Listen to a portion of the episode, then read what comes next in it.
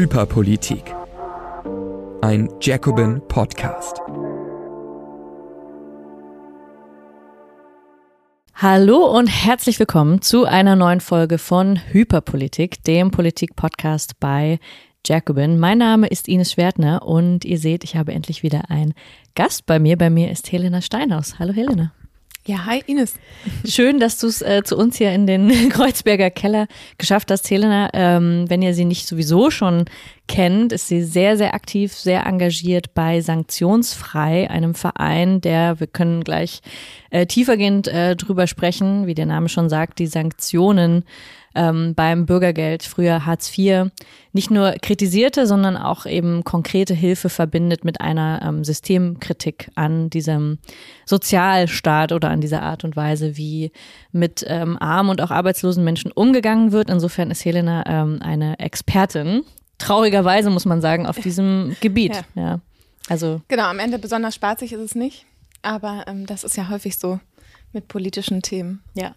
Und weil du schon so viele Jahre da drin engagiert bist und auch wirklich, wirklich viele Geschichten äh, davon zu erzählen hast, ähm, freue ich mich sehr, dass du heute hier bist, weil es geht ja bei Hyperpolitik eben auch darum, um so ein bisschen hinter die medialen äh, Aufregungen, hinter die großen Diskurse zu gucken, wo immer jeden Tag eine neue Sau äh, durchs Dorf getrieben wird und einfach total viele Menschen auch von diesen Nachrichten ja auch beeinflusst sind und hochpolitisiert sind und manchmal gar nicht wissen, welche Debatten kommen immer wieder, was sind da die grundsätzlichen Probleme damit, welche Interessen stehen dahinter. Und da du schon seit Jahren äh, so aktiv darin bist, wollen wir heute mal schauen, was sich verbirgt hinter dem ganzen ähm, ja, Gerede von ähm, Mindestlohn, Arbeit und Arbeit muss sich wieder lohnen, Leistung muss sich wieder lohnen. Dieses ganze Grundprinzip, darauf freue ich mich schon sehr. Ähm, unsere erste Kategorie bei Hyperpolitik ist ja aber immer hypermedial. Da geht es immer um eine Nachricht der Woche, die äh, uns besonders aufgeregt hat. Gab es etwas jetzt in den letzten Tagen, worüber du dich besonders aufgeregt hast, Helena? Ja, äh, leider. Äh, und zwar direkt Montag früh gab es die Nachricht, dass ähm, die Kindergrundsicherung für Asylbewerbende also dass Asylbewerbende für die Kindergrundsicherung ausgeschlossen sein sollen. Das heißt, dieser 20 Euro Kinderzuschlag, der eigentlich seit Corona für alle Kinder gewährt wurde, wird ähm, im Rahmen der Kindergrundsicherung für Asylbewerbende abgeschafft. Das war am Ende Lindners Bedingung, um dem Gesetzesentwurf zuzustimmen, den Paus vorgelegt hat schon vor mehr als zwei Wochen und den er dann nochmal blockiert hat.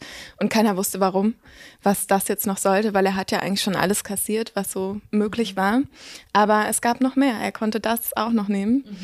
Ähm, und das finde ich schon echt krass, auch wie wenig ähm, Aufschrei das erzeugt hat. Ich glaube, keiner hat es gehört. Und heute ähm, ist die Kindergrundsicherung also der Gesetzesentwurf im Kabinett und dann muss er ja auch noch mal durch den Bundesrat. Also wenn wir uns angucken, was schon alles passiert ist und was jetzt noch am Montag aktuell dazugekommen ist, dann befürchte ich, dass es noch schlimmer wird. Ja. Ich meine, wir haben im Bundesrat natürlich auch die Union ganz ähm, stark sitzen. Ja. Äh, das, das wird nicht besser im Grunde. Ja. Ja, wir hatten schon äh, einige Folgen auch zu dieser Kindergrundsicherung, weil mhm. es halt immer wieder in so Etappen tatsächlich immer schlimmer wurde, was ja unglaublich ist. Und dass jetzt das nochmal so ähm, dazu kommt, wie du sagst, wie kannst du dir das äh, erklären, dass wirklich so auf den letzten Metern, also ich meine, ich kann da wirklich nur unterstellen, dass man jetzt nochmal versucht, populistisch noch, also erstens zu sparen, sowieso schon bei den Ärmsten, das ja eh, aber eben jetzt auch nochmal, warum gerade gegen diejenigen, die ähm, sich auf Asyl bewerben, wo ja wirklich nochmal so klar ist, das muss doch so eine populistische ähm, rechte Wolte sein. Also ich kann es mir nicht anders erklären. Ja, das denke ich auch. Und ähm, ganz klar ist das Wahltaktik und keine äh, inhaltliche Politik. Die fischen alle am rechten Rand, äh, da, da nehmen sie sich gegenseitig nicht viel, ob jetzt Merz oder Lindner. Die versuchen alle auf ihre Prozente zu, zu kommen. Und natürlich hat die FDP Riesenangst davor, aus dem Bundestag zu fliegen. Also am Ende ist denen jedes Mittel recht, um noch irgendwie drin zu bleiben. Ja, ich fürchte auch, und es ist, äh, wie du sagst, dass die, der Widerstand wahrscheinlich gegen diese Form der verkleinerten äh, Kindergrundsicherung hält sich in Grenzen, obwohl es halt so ein, ein wahnsinniges Fiasko ist von vorne bis hinten. Also ich kann mir, ich finde wirklich, diese Kindergrundsicherung ist eigentlich so das Symptomatischste dafür, wie schrecklich in dieser Ampelregierung ähm, ja, mit den, mit den, mit den Geldern, mit den Mitteln umgegangen wird und eben auch mit den Menschen, ähm, die das einfach brauchen. Ja, genau. Und ich meine, wir können uns angucken, was passiert ist, als es hieß, dass die Elterngeldgrenze runtergesetzt werden soll. Ne? Also nicht mehr Gehälter bis 300.000 Euro im Jahr sind berechtigt, ähm, Elterngeld zu bekommen, sondern nur noch bis 150.000 Euro im Jahr.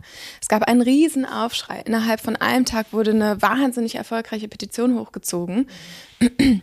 Dabei betrifft es eine Minderheit, wirklich. Ne? Man kann darüber streiten. Ich finde es auch nicht ähm, toll am Ende, aber es war so gesehen die schlauste Lösung, die, die da ähm, vorgeschlagen wurde. Und was die Kindergrundsicherung betrifft und wie viele, an wie vielen Menschen da gespart wird, die wirklich dringend Geld brauchen, das ist so unverhältnismäßig im Vergleich zu dieser Elterngelddiskussion und trotzdem findet kein Aufschrei statt, womit wieder bestätigt ist, dass es einfach ähm, keine Lobby gibt für diese Menschen ne? und dass die auch wahrscheinlich wenig Ressourcen und wenig Kraft und wenig Strahlstärke irgendwie haben äh, in, in die entscheidungstragenden Kreise und ja, aus einflussreichen Kreise. Ja.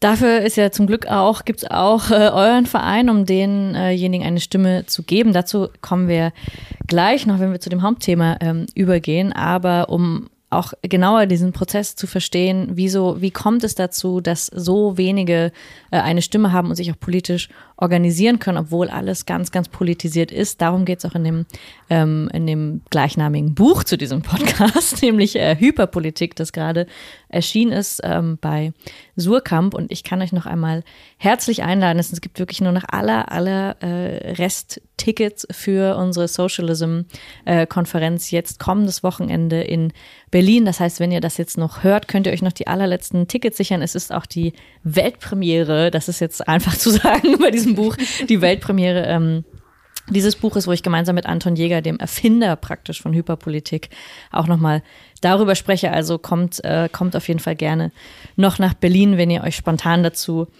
entscheiden mögt. Helena, jetzt hast du, äh, du kommst hierher, das ist nett, aber du gehst auch zu ganz vielen Veranstaltungen und Sendungen, wo es ja überhaupt nicht nett ist, wo man sagen muss, du musst mit dem mit dem äh, Klassengegner sprechen. Und zuletzt warst du, da hatte ich, ich habe wirklich Hochachtung und bewundere dich für deine für deine Arbeit, ähm, saßt du bei ähm, äh, Monitor mit äh, Georg Restle und du saßt, saßt da gemeinsam mit dem ähm, Vorsitzenden der Jung Union. Ich musste erstmal wieder gucken, wer das jetzt neuerdings ja. ist. Gott sei Dank, er ist noch nicht so ähm, bekannt, aber du musstest dich mit ihm bekannt machen und da ging es darum, die alte Leier, könnte man wirklich so sagen, ähm, was Konservative immer wieder anbringen, ist ähm, Arbeit muss sich wieder lohnen, Leistung muss sich lohnen. Und das ist ja sowieso auch viel zu viel Geld für diejenigen, die Leistung beziehen. Und der, es müsste ja wirklich die, die arbeiten gehen, müssten da ja einen ganz großen Lohnabstand haben ähm, zu denjenigen, die nicht arbeiten gehen. Wie war diese Sendung erstmal für dich? Welche Argumente sind da wieder hochgekommen? Wie würdest du diesen wahnsinnigen Diskurs darum beschreiben? Ähm, die Sendung war schrecklich. Aber ganz kurz, im Grunde ist dem, was du gerade gesagt hast, ja auch zuzustimmen. Ne? Also klar, Arbeit muss sich lohnen, die Leute sollen einen, äh, einen Abstand haben zwischen denen, die Leistungen beziehen und die, denen, die arbeiten. Völlig klar. Aber die Frage ist ja, ähm, welche Vergleichsmaßstäbe zieht man heran? Und ich würde sagen, da stehen äh, der werte Herr Winkel und ich uns komplett konträr gegenüber. ähm, weil ich bin der Meinung, dass Arbeit sich lohnen muss und zwar dadurch, dass sie gut bezahlt ist und ähm, dass Menschen menschenwürdig abgesichert sein müssen, völlig unabhängig davon, ob sie Erwerbsarbeit nachgehen oder nicht. Und ich würde sagen, das ist, ja, das ist der große Streitpunkt hier. Und auch ähm, das unterschiedliche Menschenbild, ähm, von dem aus argumentiert wird. Also meine Herangehensweise ist, die Menschen äh, möchten gerne arbeiten, möchten sich einbringen, möchten ähm, einer sinnvollen Tätigkeit auch nachgehen. Ähm, und die Union argumentiert immer so, und aber nicht nur die Union, das machen ja auch andere Parteien sehr gerne, dass ähm, die Leute ja rechnen können und sich also ausrechnen, dass es sich nicht mehr lohnt zu arbeiten und sie deswegen auf der faulen Haut im Bürgergeld ähm, ihr Leben vergeuden und uns Steuerzahlern die hart erarbeitete Kohle aus der Tasche ziehen. Ne? Das ist, würde ich sagen, mhm. das sind die zwei Pole, von denen aus diskutiert wird. Und leider auch, auch häufig in Talkshow, Talkshows, weil ähm, oder anderen Sendungen, weil also leider deswegen, weil klar, einerseits ist es wichtig, das beides gegenüberzustellen, aber andererseits ähm, verhindert das auch, dass man wirklich in die Tiefe gehen kann. Deswegen bin ich sehr mhm. froh, mit dir hier zu sitzen. Das ist tatsächlich nett. es ist netter als mit der Jungen. Ja. Ich bin froh, ähm, dass wir das geschafft haben. Ja. Aber ähm, ja, ich bin dann, äh, also was ja, was ja dann die, die gleichen konservativen Liberale eben nicht sagen, also selbst wenn sie dieses Lohnabstandsgebot so, ähm, so betonen und sagen, hier, ähm, die Arbeit muss sich lohnen, was sie natürlich nie gleichzeitig fordern, ist den Mindestlohn zu erhöhen oder den Niedriglohnsektor auszutrocknen oder überhaupt äh, für höhere Löhne zu streiten. Also das ist eigentlich immer der Punkt, wo man sie wieder dran kriegt, wo sich einfach dieses Argument total selbst ähm, wieder beißt, weil sie sich natürlich nie dafür einsetzen, dass Menschen eigentlich mehr verdienen, sondern es ist eigentlich klar, dass das so eine rhetorische wollte gegen diejenigen ist, die nicht äh, arbeiten, aber das sind ja die Letzten, die sich für irgendjemanden einsetzen, der, der wenig verdient. Also das finde ich immer, dass ich, da habe ich wirklich gedacht, so wie hältst du das aus, da zu sitzen und nicht durchzudrehen? Ich bin Was hat er gesagt? Doch, also ähm, naja, am, am Ende, ich versuche, ich hoffe schon immer, dass ich tatsächlich manche Leute erreiche. Mhm. Auch wenn's, wenn ich so sage, klingt es für mich selber fast naiv. Aber ja, ich, ähm, weil äh, es werden ja tatsächlich, also im ersten Moment kann man, also lädt es ja auch dazu ein, dem zuzustimmen, was sie sagen. Und ähm, es ist wirklich ja auch eine Kampagne, die, die im November zuletzt wieder super professionell aufgezogen wurde und dafür gesorgt hat, dass viele Menschen das Gefühl haben, ja, Arbeit muss sich wieder lohnen und das kann ja nicht sein, dass ähm, die Bürgergeldbeziehenden so, so gepimpt werden, so mhm. ungefähr, mhm. und quasi ein bedingungsloses Grundeinkommen ausgezahlt bekommen. Mhm. Ähm, diese Kampagne bestand aus einer Website, aus einer Studie, die offenkundig falsch ist, widerlegt ist, aber trotzdem mhm. noch im Internet kursiert und natürlich aus ähm, SpitzenpolitikerInnen, die die Hauptbotschaft immer wieder äh, runterbeten mhm. und dann auch noch ähm, Menschen aus dem einfachen Volk, sage ich mhm. mal, ähm, die dann kommen als, als Arbeitende, ähm, die erzählen, dass es sich gar nicht mehr lohnt zu arbeiten mhm. und wie viel sie arbeiten und mhm. sich kaputt machen. Und mhm. ähm, jetzt könnte man ja auch einfach Bürgergeld beziehen. Also das mhm. ist wirklich ähm, kalkuliert und geplant und ähm, zielt nicht nur darauf ab, Stimmung zu machen gegen Bürgergeld, sondern es zielt auch darauf ab, ähm, den Menschen, die so wenig Geld zu verdienen, äh, die so wenig Geld verdienen, zu vermitteln mhm. ähm, oder denen gar nicht die Möglichkeit zu eröffnen, dahin zu gucken, warum sie so wenig verdienen und wer mhm. davon eigentlich profitiert. Mhm. Ähm, weil stattdessen werden einfach diese beiden Schichten gegeneinander ausgespielt. Und mhm. ähm, ich glaube schon, dass es sehr, sehr wichtig ist, dass wir da als Gesellschaft hingucken. Und ähm, deswegen scheue ich die Diskussion nicht ähm, in solchen Formaten. Ja. Und was du ja auch gleichzeitig machst, das finde ich wirklich auch sehr ähm, beeindruckend und es lohnt sich auch allein deshalb äh, dir und euch auch zu folgen, weil ihr ja schon auch diese ähm, Einzelschicksale darstellt und gleichzeitig aber auch immer wieder klar macht, dass es eben nicht nur die einzelnen Fälle sind, also dass man schon auf einzelne, ähm, also dass man diese einzelnen Fälle da drauf guckt, weil das einzelne menschliche Schicksale sind aber zugleich, vielleicht kannst du das nochmal beschreiben, wie ihr daraus diese Systemkritik auch macht, also wie, ähm, wie das gelingen kann, weil das ja schon eben total im Verborgenen bleibt, habe ich den mhm. Eindruck, in diesem Diskurs, der einfach jedes Mal wieder neu ähm, durchge, wie gesagt, durchs, durchs Dorf getrieben wird, ähm, wie, wie du da auch versuchst, so eine Gegenöffentlichkeit zu schaffen. Na, wir versuchen mit Sanktionsfrei schon die einzelnen Menschen ähm, sozusagen darzustellen, die Bürgergeld beziehen oder einzelne Menschen. Also nicht eine große Masse von 5,5 Millionen Menschen anzunehmen, sondern die Einzelschicksale dahinter. Und ähm, vielleicht kann ich anfangen damit, dass ähm, wenn wir hören, 5,5 Millionen Menschen sind erwerbslos oder arbeitslos, dann denkt man, wow, das sind ja viele. Mhm. ähm, aber dazu ist total wichtig zu sagen, dass davon nur eine Minderheit tatsächlich ELBs sind, erwerbsfähige Leistungsberechtigte, nämlich so uns 1,5, 1,6 Millionen. Die anderen sind äh, fast zwei Millionen Kinder und Jugendliche oder unter 25-Jährige. Die meisten davon gehen zur Schule, machen Ausbildung oder ja, ähm, suchen einfach de facto gerade keine Arbeit. Dann gibt es ganz viele, nämlich 900.000, die arbeiten, aber die müssen aufstocken mit Bürgergeld, weil sie so weit unter dem verdienen, was, ähm, ja, was sie bräuchten, um um zusätzliche Gelder zu beziehen, wie zum Beispiel Wohngeld oder Kinderzuschlag oder was auch immer, was Menschen bekommen, die arbeiten, aber noch zu wenig verdienen. Da gibt es auch noch einen Unterschied. Wow. Dann sind das ganz viele Alleinerziehende, meistens Frauen, ganz viele Kranke. Am Ende, ja, haben wir diese kleine Zahl von 1,5 Millionen, die da Arbeit suchen. Und bei denen kann man auch nicht davon ausgehen, dass zufällig die Arbeit da ist, wo sie sich befinden, dass es zufällig die Arbeit ist, die sie machen können und möchten, dass sie gut bezahlt ist und so weiter. Also am Ende muss man ja auch gucken, dass die Arbeit für die Menschen da ist und nicht nur die Menschen für die Arbeit. Mhm.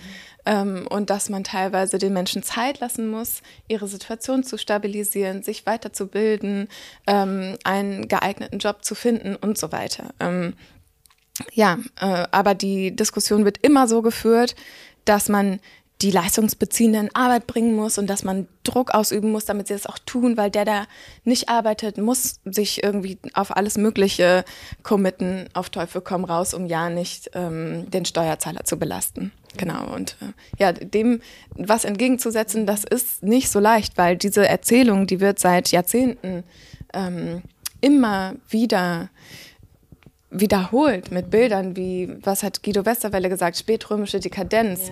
Ja. Ähm, und daraufhin gab es dann Hartz IV und ja. äh, alle Leute wurden irgendwie aus ihren Löchern gescheucht, so ungefähr. Ja. ähm, und die Behauptung, dass Niedriglohnarbeit, Mindestlohnarbeit, ja, doch eigentlich Niedriglohn und Kurzarbeit und so weiter ein Sprungbrett wäre in in ähm, sozialversicherungspflichtige Arbeiten und so, das, das stimmt einfach alles nicht. Das hat sich einfach. Hat sich verwestigt. Ihr, ihr beschreibt es auch sehr schön in, in diesem Buch, das gerade, ähm, das nicht nur schön zu diesen Sesseln passt, ähm, ja. das gerade erschienen ist. Äh, du hast gemeinsam mit der Claudia Cornelsen auch das nochmal genau äh, so beschrieben. Also wer das äh, nachlesen mag, ähm, sei da auf jeden Fall beraten, das Buch äh, zu holen, weil ähm, du hast oder ihr habt das da ja auch beschrieben als so Fake-Kampagnen in, in vier Akten. Also dass das ja wirklich auch dezidierte Kampagnen sind und ich würde fast schon sagen, wir hatten es auch schon oft in dem Podcast, konzertierte Aktionen, mhm, ja. ähm, eigentlich gegen diejenigen, die arbeiten gehen müssen. Mhm. Also so, das ist, finde ich halt wirklich krass, also wie ihr das dann auch nochmal nachzeichnet. So dass man jetzt ja sagen muss, das, wo du, du jetzt in der Sendung warst, ist ja wirklich nur so, ähm, ja, ein Punkt in einer langen Kette, seit, man muss ja wirklich sagen, Einführung von Hartz IV mindestens. Vorher schon, ja, ja. genau. Also damit Hartz IV überhaupt eingeführt werden konnte, musste ja auch der Boden bereitet werden. Mhm. Ähm, wobei dann ja auch Hartz IV gegen den Willen äh, mehr oder weniger der Abgeordneten oder zumindest sie haben sich gebeugt irgendwie, ne, mhm. ne? Ähm, äh, eingeführt wurde. Also das war schon ähm, ein großes Ding. Nicht nur ähm, nicht nur in der Politik, sondern ja auch bei der Bevölkerung mhm. hat es schon zu Anfang großen Aufschrei erzeugt und in den Gewerkschaften. Aber leider normalisieren sich Zustände und ähm, dieser Raub am Sozialstaat, der hat, ja, hat sich irgendwie als normal mittlerweile herausgestellt und mhm. Und immer noch ruhen wir uns dann darauf aus, dass Deutschland im internationalen Vergleich ja gut dastünde, als wäre es irgendwie, als wäre das ein Kriterium. Mhm. Es gibt beschissenere Orte. Mhm. Das, was soll das? Und es gibt auch den größten Niedriglohnsektor bei uns. Also Einen der größten total, Europas. Das ist wirklich, ja. also noch hinter, äh, weiß ich nicht, Bulgarien wahrscheinlich und so, so Ländern, wo man denken würde, ja klar, da ist mhm. Arbeit schlecht bezahlt. Mhm.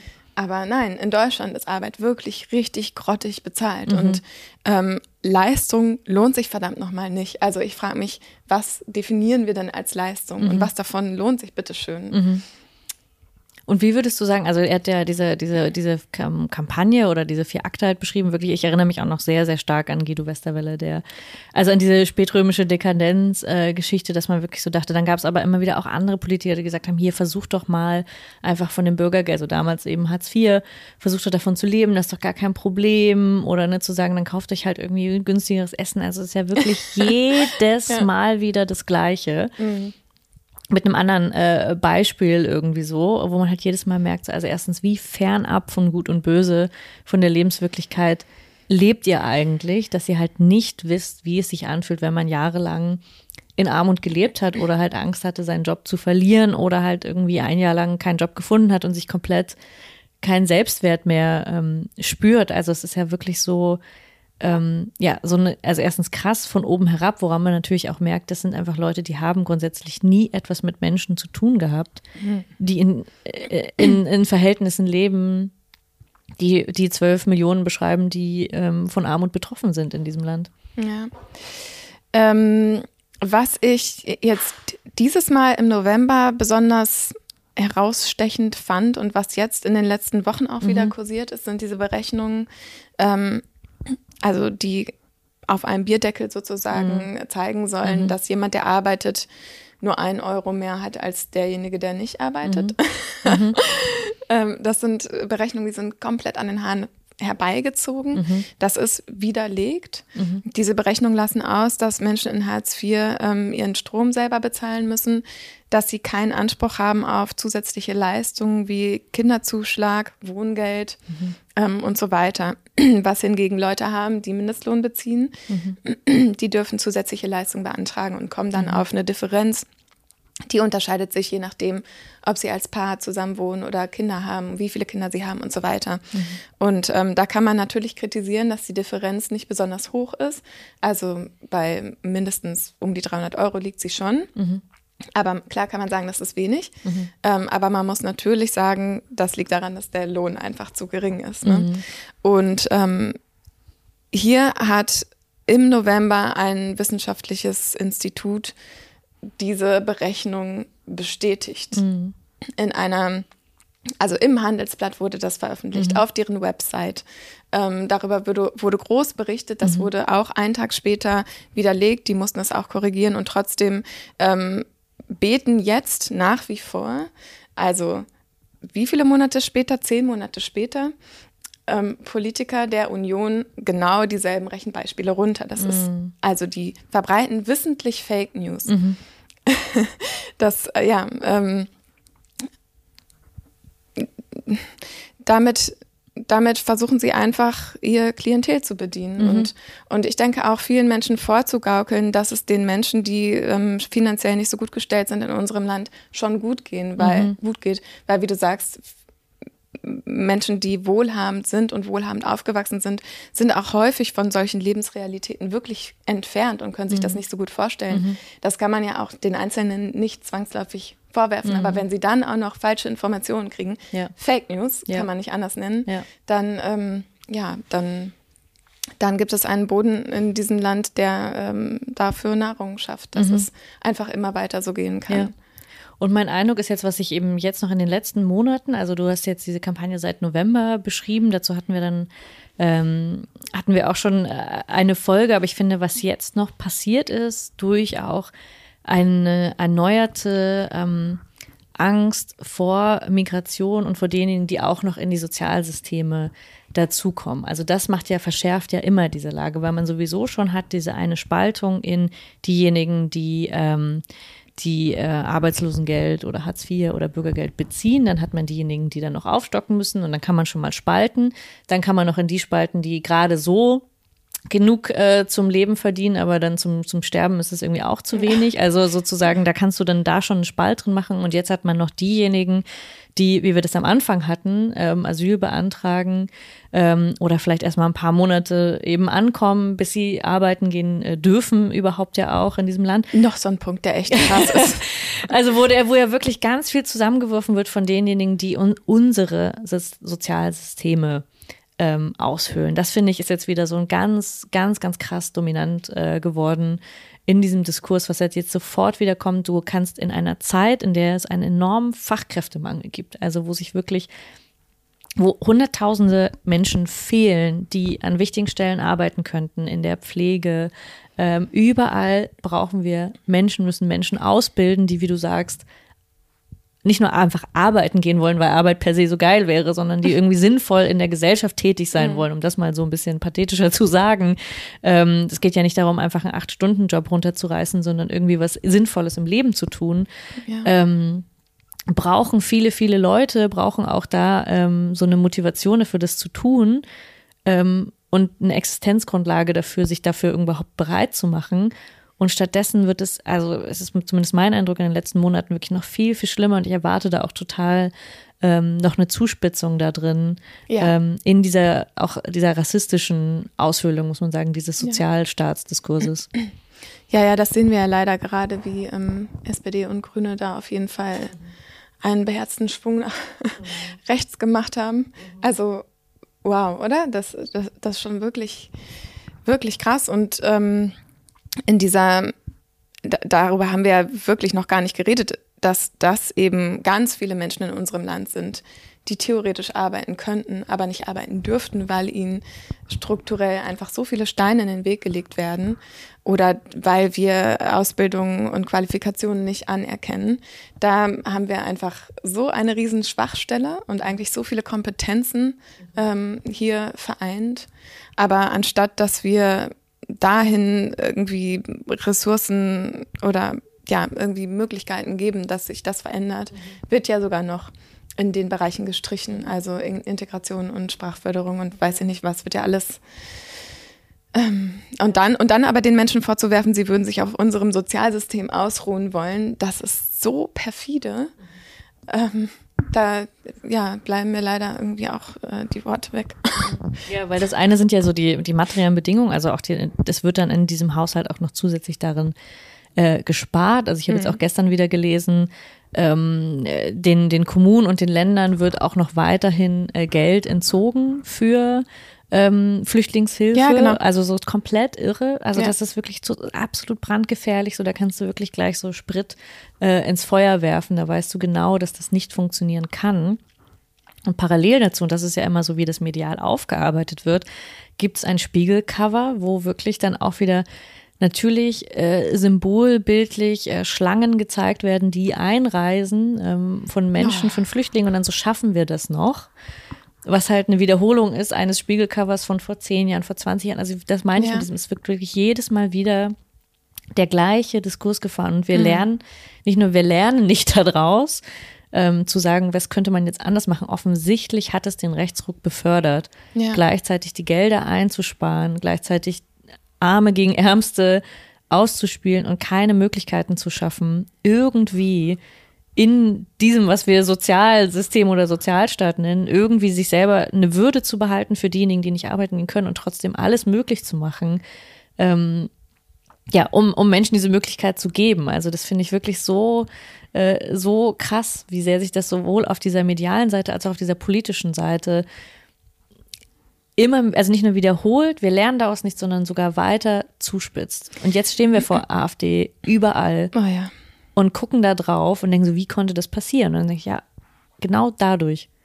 Ja, und diese ganzen ähm, Bilder und, und altbekannten Mythen und Erzählungen, die eben diesen Sozialneid und was auch immer schön, diese niederen Instinkte, die verhindern ja auch, dass wir dahin gucken, wo sich zum Beispiel das Geld wie von selbst vermehrt. Ne? Also die sitzen da, also es klingt jetzt blöd, aber die sitzen da oben und baden in Champagner und haben es gut. Äh, ne? Also ich meine, in der größten Krisenzeit, in. Corona-Zeiten, haben die Reichen ihr Reichtum, ihren Reichtum einfach unermesslich vermehrt und so geht es ja die ganze Zeit weiter. Und ähm, ja, also finanzstarke Lobbys schreiben die Gesetze mit, weil sie im Bundestag ein- und ausgehen. Und das können die alles ungestört machen, weil wir uns Spiegelcover angucken von Menschen, die einreisen und wir fragen, schaffen wir das noch? Mhm. Also das das, das ist einfach so ein riesen Whataboutism und der funktioniert so gut. Ja. ja. Umso wichtiger, wie gesagt, welche Arbeit ähm, ihr da auch äh, macht. Also ich kann es nur noch mal äh, sagen, dass ich glaube, dass diese nicht nur diese konkrete Hilfe, also das, was ich ja auch ähm, sehr äh, beeindruckend fand, jetzt auch während der letzten Krise, während der ähm, Preiskrise, dass ihr gesagt habt, okay, wenn, wenn es Spendengelder gibt, dann bezahlen wir Leuten die Stromrechnung oder ihr könnt auf uns zukommen, weil eben, dass man nicht weiß, das ist auch Teil dieser krassen Fake News, dass man einfach ähm, mit äh, Hartz-IV-Bezug oder Bürgergeldbezug eben trotzdem extra die Stromrechnung zahlen muss. Und das ist alles, das worüber wir äh, auch monatelang gesprochen haben über Strompreisdeckel, Gaspreisdeckel ja. und so. Das war sozusagen immer so Man hatte das Gefühl, ähm, da wird dann so gesprochen, als würde das den Leuten geschenkt werden, aber wird es eben überhaupt nicht. Und es muss Null. bei jedem, wo die Stromrechnung 10 Euro mehr ist, sind es einfach 10 Euro zu viel oder wo die Miete 2,50 Euro pro Quadratmeter teurer wird, ist einfach unfassbar viel Geld und wenn die Lebensmittel teurer werden, also so krass und genau, man kann, also wenn man euch spendet ähm, und du machst das ja auch äh, viel selbst, dass du die Anfragen beantwortest und weißt, was da ähm, auf Leute zukommt. Also ähm, ja, ganz, ganz wichtige Arbeit einerseits, aber eben vor allem auch diese politische Arbeit äh, dagegen zu halten, irgendwie auch.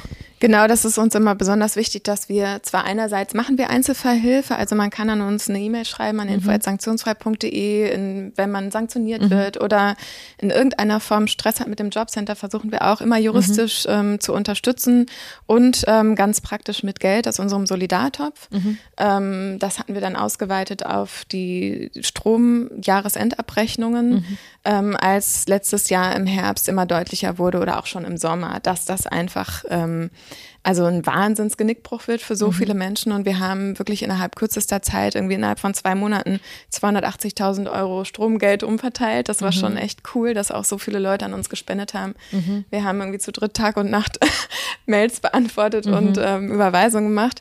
Ähm, und das läuft auch weiter. Ne? Also mhm. immer noch wenden sich ganz viele mit ihren Stromrechnungen ja. an uns und ähm, wie gesagt auch anderen finanziellen und juristischen Desastern. Mhm. Das machen wir gerne und das ist ähm, wichtig, aber genauso wichtig ist eben auch, die öffentliche Debatte mitzugestalten, mhm.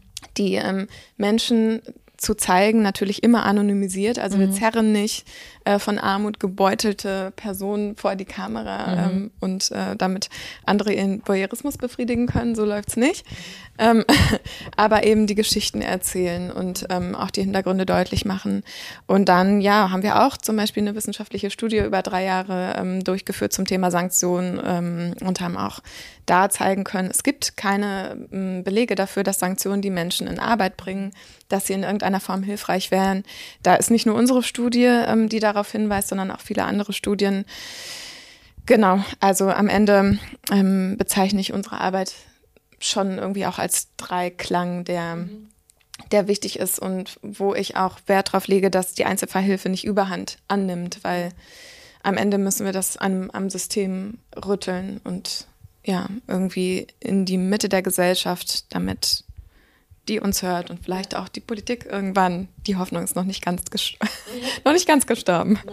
Äh, und genau, eure Arbeit ist ja auch deswegen so wichtig und das denke ich auch bei jeder Form dieser ähm, Sozialberatung, die manchmal auch als so ein bisschen karitativ verschrien wird oder so. Also was ja erstmal auch gar nichts Falsches ist, Menschen zu helfen, nee. weil das ja erstmal auch, finde ich, ähm, also bei aller Kritik daran, die man politisch haben kann, ist das erstmal ein ein Grundimpuls, den ich, den ich gerne weiter verfolgen würde und sagen würde, dass ich entscheide mich immer für die ähm, humanere mhm. Gesellschaft und für das, was wir darin tun können und auch für die konkrete Hilfe.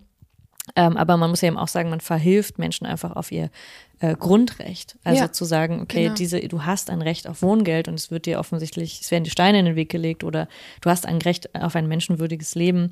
Ähm, und wir verhelfen dir auch zu diesem Grundrecht und es gibt einfach viele Schikanen und behördliche Barrieren, genau. sprachliche Barrieren, wie auch immer, die dich daran hindern. Aber das ist eigentlich, wir nehmen unsere Rechte wahr und wir wollen eigentlich diese Hilfe zur Selbsthilfe auch mit fördern. Also das finde ich sozusagen äh, das, was immer hinten überfällt, wenn man das Gefühl hat, ach, ihr, seid, ihr macht ja irgendwie nur so, ihr seid doch ein Verein, ihr helft doch irgendwie so ein bisschen Leuten. ja, okay, also erstmal, ja. das ist ja äh, sowieso nicht, so nicht schlimm. schlimm.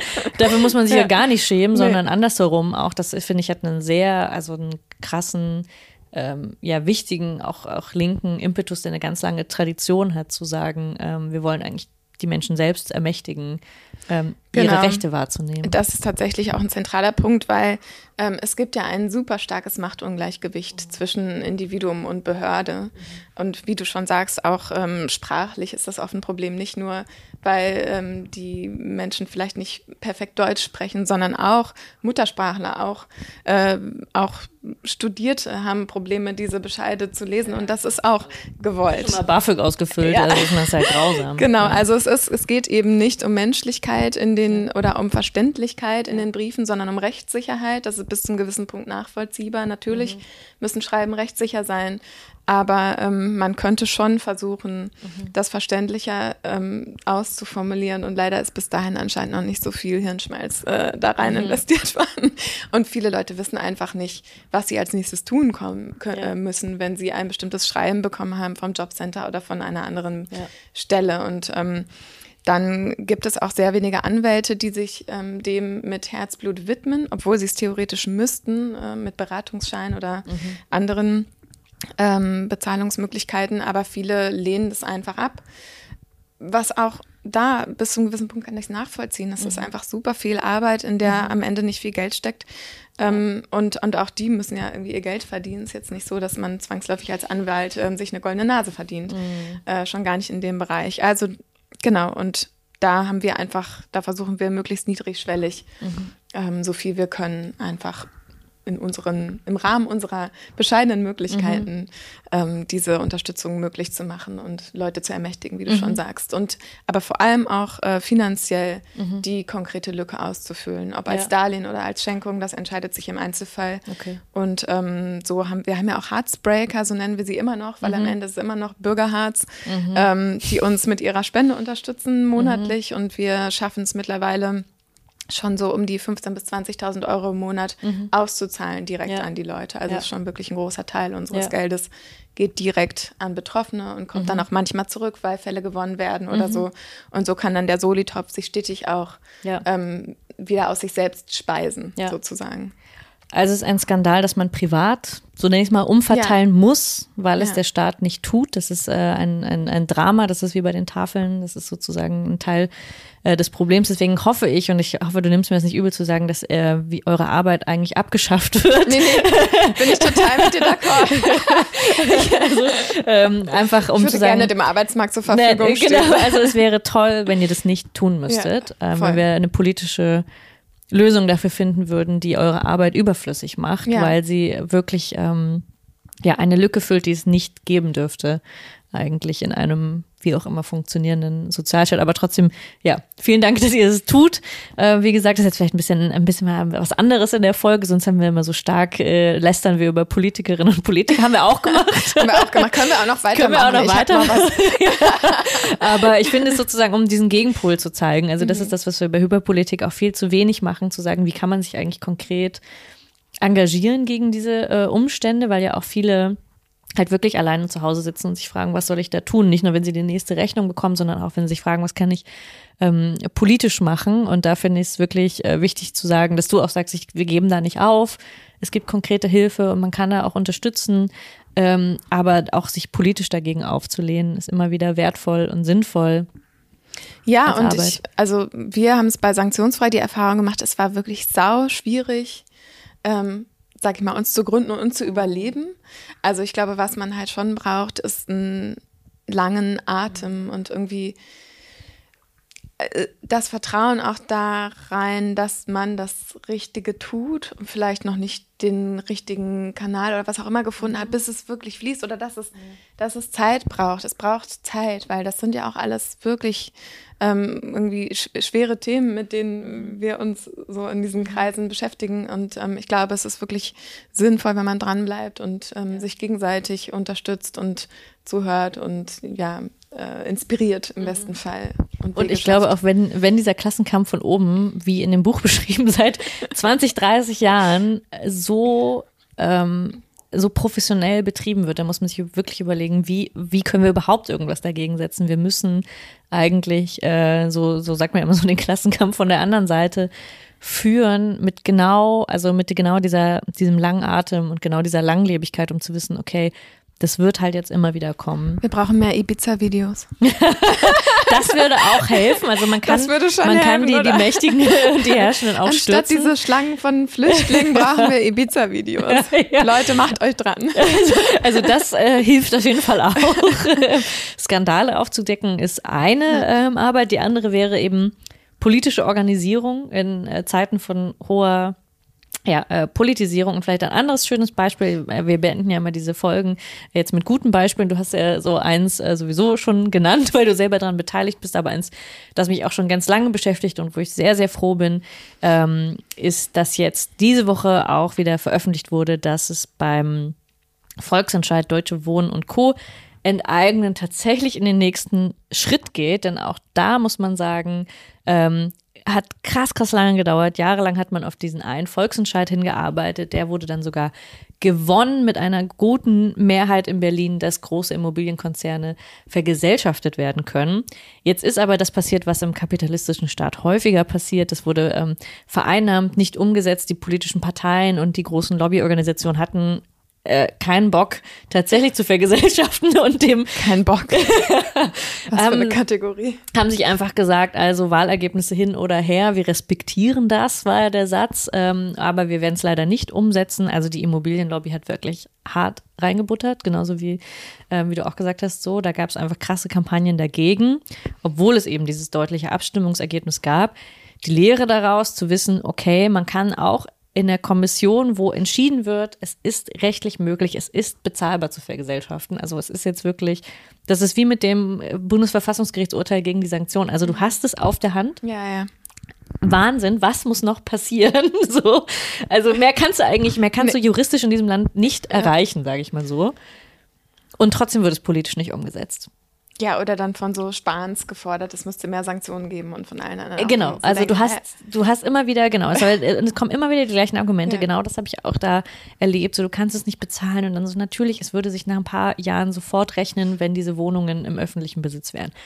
Aber Genau, das ist also, es gibt immer wieder diese Rückschläge und ich glaube, es ist wirklich wichtig zu verstehen. Und jetzt, wo dieser ähm, Gesetzesvolksentscheid, also wo die Kampagne veröffentlicht hat, wir machen jetzt einen bindenden Gesetzesvolksentscheid, den können die Politikerinnen und Politiker nicht mehr ignorieren. Yeah. das ist wirklich so die letzte Stufe, die man, also die, die ganz, ganz selten gezogen wird. Sowas gibt es auch sehr selten, dass so ein Volksentscheid äh, gibt. Deswegen kann ich euch auch nur dazu äh, ermuntern, wenn ihr es nicht schon äh, tut und seid, ähm, in Berlin euch dafür zu engagieren und gleichzeitig auch zu spenden, wenn ihr könnt. Weil um dieses Gesetz zu schreiben, ähm, braucht es tatsächlich viel, viel äh, Geld und eben Juristinnen, Juristen, die das können und die das tun können, die das auch dieses, in der Lage sind, dieses Gesetz zu schreiben, um das zur Abstimmung zu stellen. Und dafür braucht es wirklich ganz, ganz viel Kleinstspenden, also jeder Wer macht denn das? Euro. Wer, wer schreibt das ja, das sind die Juristinnen und Juristen von Deutsche Wohnen enteignen. Also es gibt ah. schon so ein Gesetz, das wär, das hatten wir schon, aber ähm, sozusagen, um es wirklich wasserdicht zu machen, weil du, mhm. ne, man muss in diesem bürgerlichen Staat eben wirklich auf Rechtssicherheit pochen. Es muss halt durchgehen, es muss vom Bundesverfassungsgericht, sollte es nicht gekippt werden. Ähm, Deshalb ist es wirklich wichtig, dass das professionell gemacht wird. Einerseits, das heißt, jede Kleinstspende hilft. Also die anderen haben die großen Immobilienlobbys das große Geld. Wir haben wirklich nur das kleine Geld, aber wir haben viele Leute und halt viele Leute, die sich da, die dagegen aufbegehren. Und das ist eigentlich so, war für mich jetzt die letzten Jahre so eine krasse Lehre ähm, in dieser Kampagne auch. Man muss jegliches rechtliche Mittel, das zur Verfügung steht, nutzen, um die politischen Räume zu erweitern. Aber es gibt halt so krasse Rückschläge weil einfach die Interessenslage und das Machtgefüge, wie du auch gesagt hast, so riesig ist. Ja. Aber sich davon nicht entmutigen zu lassen und zu sagen, okay, wir nach zwei Jahren kommen wir wieder zurück und, und, und machen weiter, ähm, ist so ein wichtiges Signal ja. auch, dass Leute da auch dabei bleiben ähm, und das weitermachen, genauso wie ihr das auch macht und ähm, sagt, okay, was auch immer kommt, jetzt wird Hartz IV im Bürgergeld umgewandelt. Erst aber recht jetzt. Erst recht also, jetzt, ja. ja. ja. Genau. Also ich glaube, das sind zwei gute Geschichten, um zu zeigen, wie man auch diesen hyperpolitischen äh, Diskurs und alle Einsamkeit da drin, ähm, wie man das durchbrechen kann und sagen kann, wir halten Pragmatisch fest. und positiv. Ja, ja. das finde ich ein sehr, schön, ein sehr schönes Ende. Danke dir, Helena. Darf ich, darf ja. ich noch eine Sache Na klar, ja, unbedingt. Also, ja unser Buch, es lohnt sich wirklich. Ich empfehle es euch, aber ich sage, ich würde, nee, ich mache es trotzdem, weil, das weißt du vielleicht nicht. Ähm, wir verschenken das Buch mhm. auch an Menschen, die es sich nicht leisten können, weil es kostet 24 Euro. Ich finde es verdammt viel Geld. Und wenn man Bürgergeld bekommt oder ansonsten ganz hart äh, Oberkante, Unterkante lebt, kann man ein, ähm, eine E-Mail schreiben an buch.sanktionsfrei.de und wir verschenken der Reihe nach immer dann, wenn Geld da ist.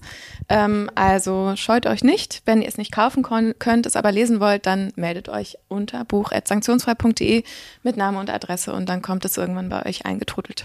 Toll, schön. Nee, das ist ja wirklich wichtig nochmal zu sagen, ja. weil das ist tatsächlich einfach für viele ist, äh, 24 ist Euro das, äh, ist es sau viel Geld, das ist auch gebunden. Ähm, also äh, ne, als Ja. Büchermacherinnen und Macher also schätzen wir natürlich das, äh, das Buch und trotzdem ist es super wichtig. Es ist ja auch eine Art von Nahrung ähm, für Leute, Ja, dieses, voll. also Bildung und Buch und Kultur. Und es sieht ähm, schön aus für alle, die es nicht sehen. Es sieht schön aus, genau. Ähm, guckt, es, äh, guckt es euch an. Und ähm, genau, sehr, sehr guter Hinweis. Auch der letzte Hinweis, wenn euch diese Folge gefallen hat, weil auch wir machen diese Arbeit ähm, ehrenamtlich. Viele Mhm. Leute sind dabei. Ähm, und äh, um dieses gesamte, ähm, ja, um die ganze Zeitschrift, um Jacobin zu unterstützen. Das heißt, wenn ihr euch die Folge gefallen hat und auch die Arbeit, die Helena macht, dann teilt es gerne ähm, und folgt uns weiter. Jeder Like nach oben bringt uns total viel, weil wir eben dadurch diese Gegenöffentlichkeit schaffen können, Ja. die es sonst so, so schwer hat in diesem äh, Mainstream. Den Algorithmus überleben. füttern.